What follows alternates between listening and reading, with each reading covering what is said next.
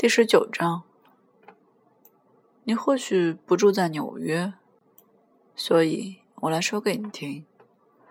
维格酒吧街是在那个叫做萨顿饭店的高级旅馆里。我过去经常去，现在不去了。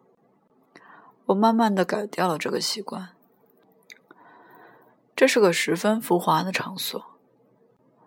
那帮伪君子之流的假模假式人物，挤得简直都从窗口往里跳。他们一向雇着两个法国姑娘，蒂娜和珍妮，一个晚上出来弹琴唱歌三次。他们两个，一个弹钢琴，弹的真是糟糕透顶；另一个唱歌，唱的不是下流歌曲，就是法国歌曲。那个唱歌的老珍妮，在唱歌之前老是在扩音器里小声说一通。他会这样说：“我们现在唱一支《你要法国姑娘吗》。”唱的是一个法国小姑娘，来到了一个像纽约这样的大城市，爱上了一个来自布鲁克林的小伙子。我们希望你们喜欢这支歌。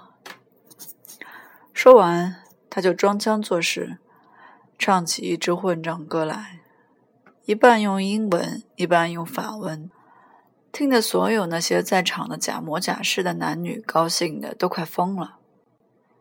你要是在那儿多坐一会儿，老听着所有那些假模假式的男女鼓掌什么的，你准会痛恨起世界上的每一个人来。我发誓，你一定会。酒吧里那个掌柜也下流得很，他是个势利鬼，简直很少理睬人，除非你是个大亨或者名人或者类似的人物。可你万一真是一个大亨或者名人或者类似的人物，那么他的所作所为还要更令人作呕。他会满脸对着可爱的笑容走过来跟你说话。像是啊，他是个他妈的挺讨人喜欢的人物似的。嗯，康迪尼格的情况怎么样啦？或者佛罗里达的情况怎么样啦？这真是个可怕的场所。我不说瞎话。我慢慢少去，后来压根儿不去了。我到那儿时间还早，就在酒柜边坐下。酒吧里挤得很，在老卢斯还没来之前，先喝上两杯掺苏打水的威士忌。我要酒的时候，还特地站起来，让他们看看我的身材有多高，免得他们怀疑我是个未成年的混账娃娃。这以后，我就观察一会儿那些假模假式的男女。我旁边的一个家伙正在用甜言蜜语一个劲儿哄骗跟他在一起的姑娘。他口口声声说他那双手很像贵族，差点笑死我了。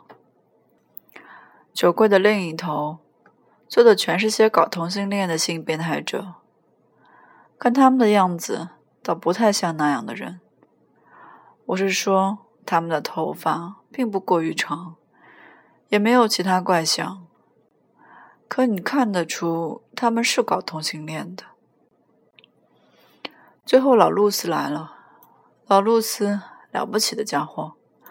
我在胡顿念书的时候，他本应该是我的辅导员，可他只做了一件事，就是在夜深人静的时候，在他的房间里纠集一帮人大谈其性问题。他对性问题颇有研究，特别。是性变态者之类，他老讲给我们听，有些可怕的家伙怎样胡来，以及怎样把女人的裤子当做衬里缝在自己的帽子上。还有搞同性恋的男男女女，老露丝知道，在美国搞同性恋的每一个男女，只要你提出一个人的名字，任何一个人的名字，老露丝就会告诉你他是不是搞同性恋的。有时候你简直很难相信，他把那些电影明星之流的男女都说成是搞同性恋的。有几个，据说是搞同性恋的男人，甚至都结了婚。我的老天爷！你这么问他，你说乔·伯罗是个搞同性恋的？乔·伯罗，在那个老在电影里演流氓和牛仔的，又魁梧又神气的家伙。老露丝就会说：“当然了。”他老是说：“当然了。”他说：“在这件事上，结婚不结婚无关紧要。”他说：“世界上有一半结了婚的男子都是搞同性恋的，可他们自己不知道。”他还说：“只要你有那迹象，简直一夜之间就可以变成一个搞同性恋的。”他常常把我们吓得魂不附体，我就一直等着自己突然变成一个搞同性恋的。说起老露丝来，有一点倒是很好笑。我心里老怀疑他本人就搞同性恋。他老是说这件事你可以实地干一下试试。你走到走廊上的时候，他会在你后面拼命的喝氧。这类玩意儿就有搞同性恋的迹象，一点不假。我在学校里认识一些搞同性恋的家伙，他们就是老搞这一类玩意儿，所以。我不免要疑心起老露丝来，不过他为人的确很聪明，一点不假。他跟你见面的时候从来不跟你打招呼。他来了以后刚一坐下，头一句话就说他只能跟我一起待几分钟。他说约好了一个女朋友。随后他要了不带甜味的马丁尼鸡尾酒。他跟掌柜的说一点儿都不带甜味，也不要橄榄。嗨，我给你找到了个搞同性恋的。我对他说：“就坐在酒柜那头。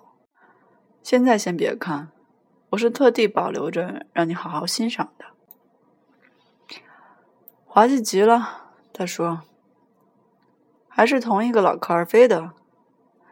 你什么时候才能长大？”我惹得他十分逆反，我真的惹得他十分逆反。不过他也引得我很开心。他这种人的确能引得我十分开心。你的性生活怎么样？我问他。他最恨你问他这一类问题。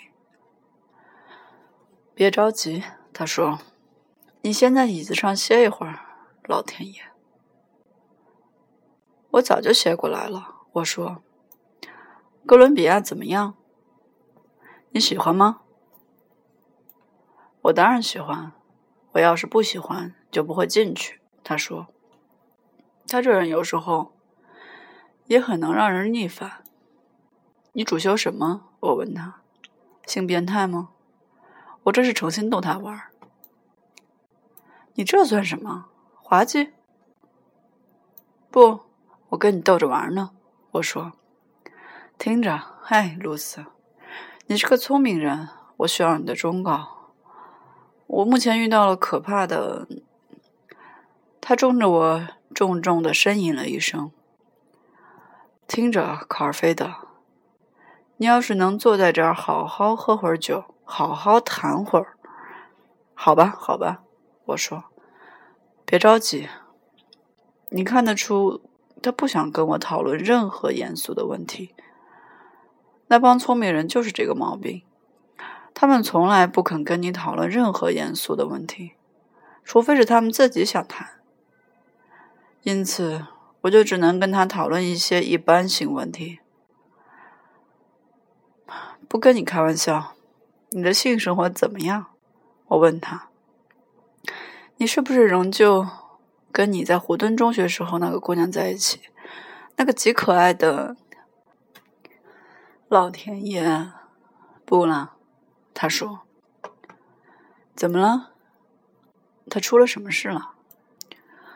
我一点也不知道。你既然问起，我想他这会儿大概在新汉普下当婊子了。这样说不好。要是他过去，但你挺不错，老让你跟他发生最亲密的关系，你至少不应该这么说他。哦天哪！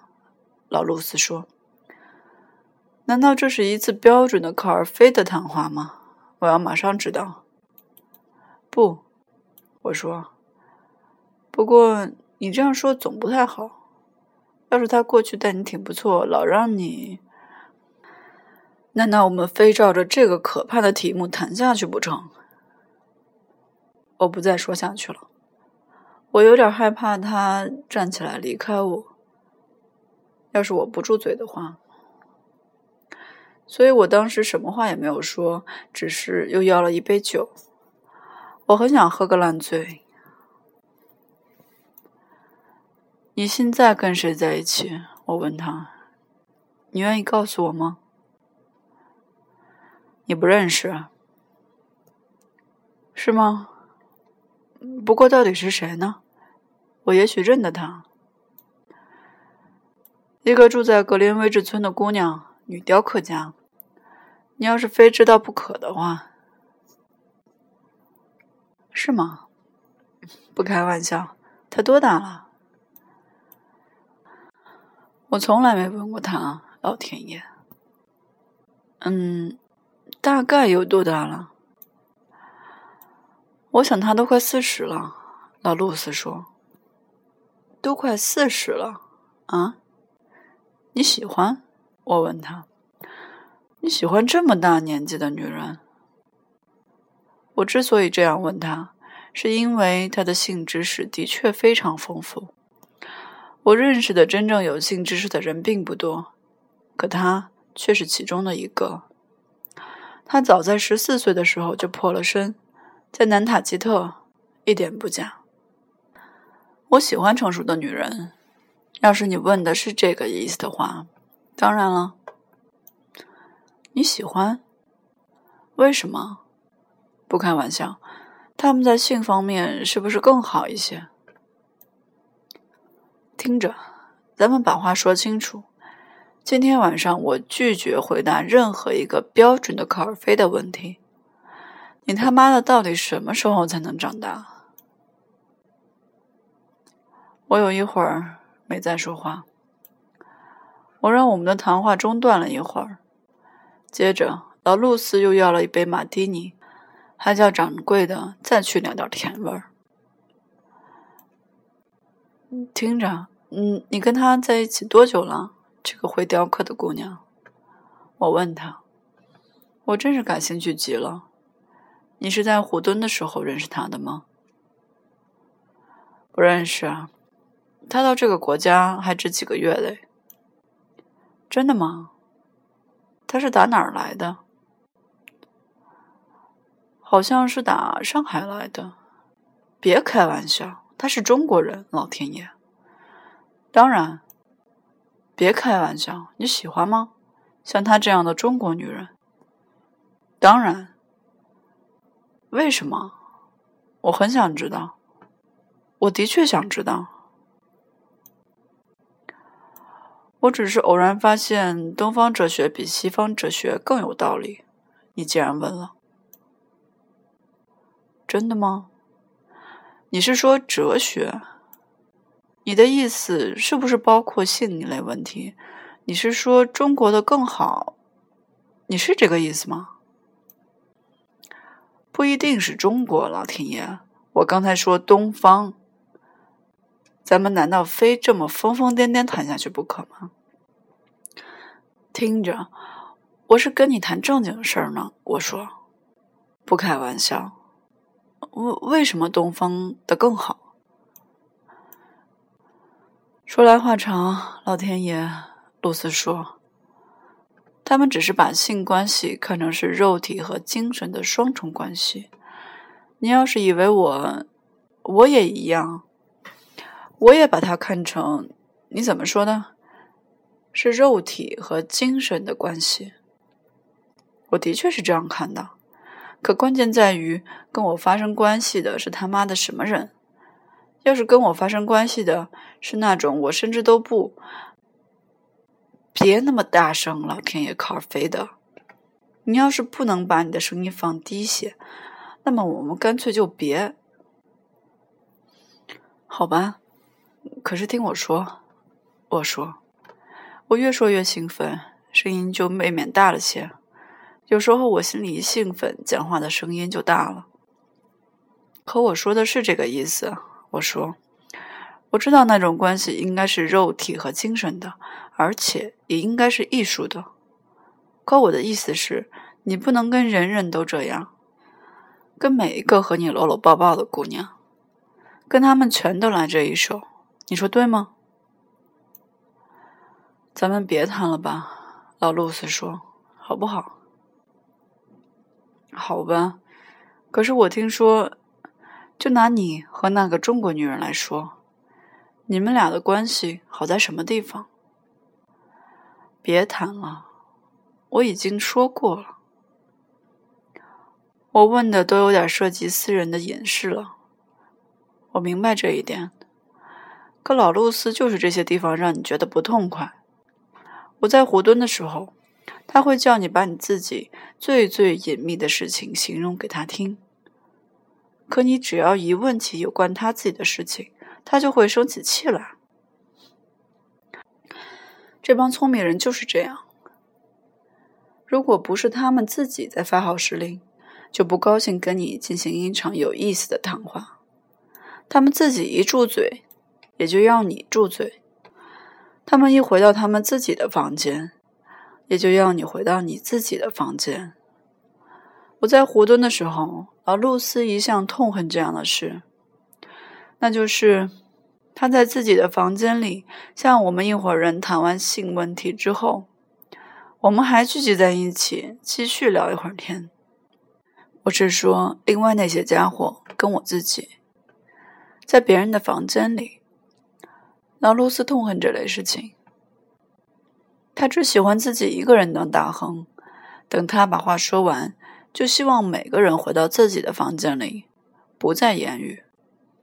他最害怕的，就是怕有人说出来的话比他高明。他的确引得我很开心。我也许要到中国去。我的性生活糟糕的很呢。我说。自然了，你的头脑还没成熟。不错，一点不错。我自己也知道。我说：“你知道我的毛病在哪儿？跟一个我并不太喜欢的姑娘在一起，我始终没有真正的性欲。我是说，真正的性欲。我是说，我得先喜欢她。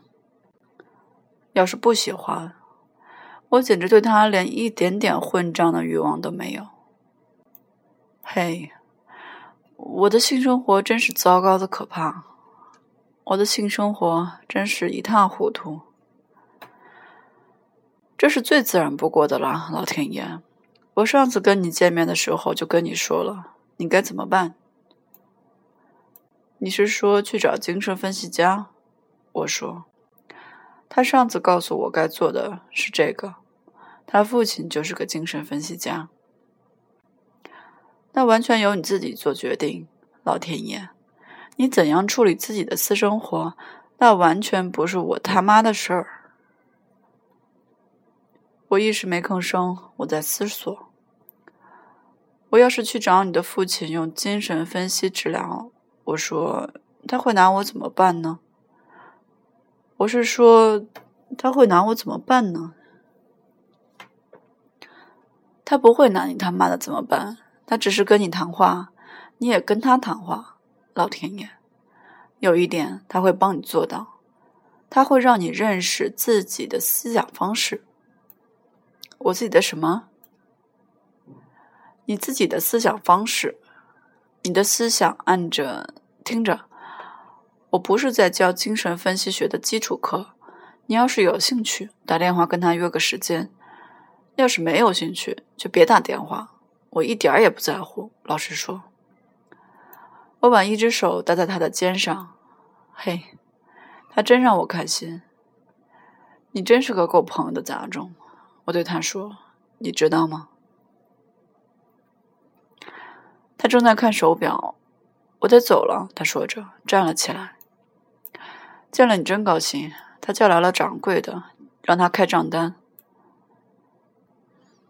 嘿，我在他离开之前说。你父亲对你做过精神分析没有？我？你问这个干什么？没什么。他做了没有？有没有？说不上分析，他帮助我纠正某些地方，可是没有必要做一次全面的精神分析。你问这个干什么？没什么，只是一时想起。嗯，别为这种事情伤脑筋。他说，他把小账留下，准备走了。再喝一杯吧，我跟他说。劳驾了，我寂寞的要命，不开玩笑。他说没法再喝一杯，他说他已经迟了。说完他就走了。老路斯，他确实非常讨人厌，可他的语汇确实丰富。我在湖墩的时候，全校学生就数他的语汇最丰富。他们测验过我们一次，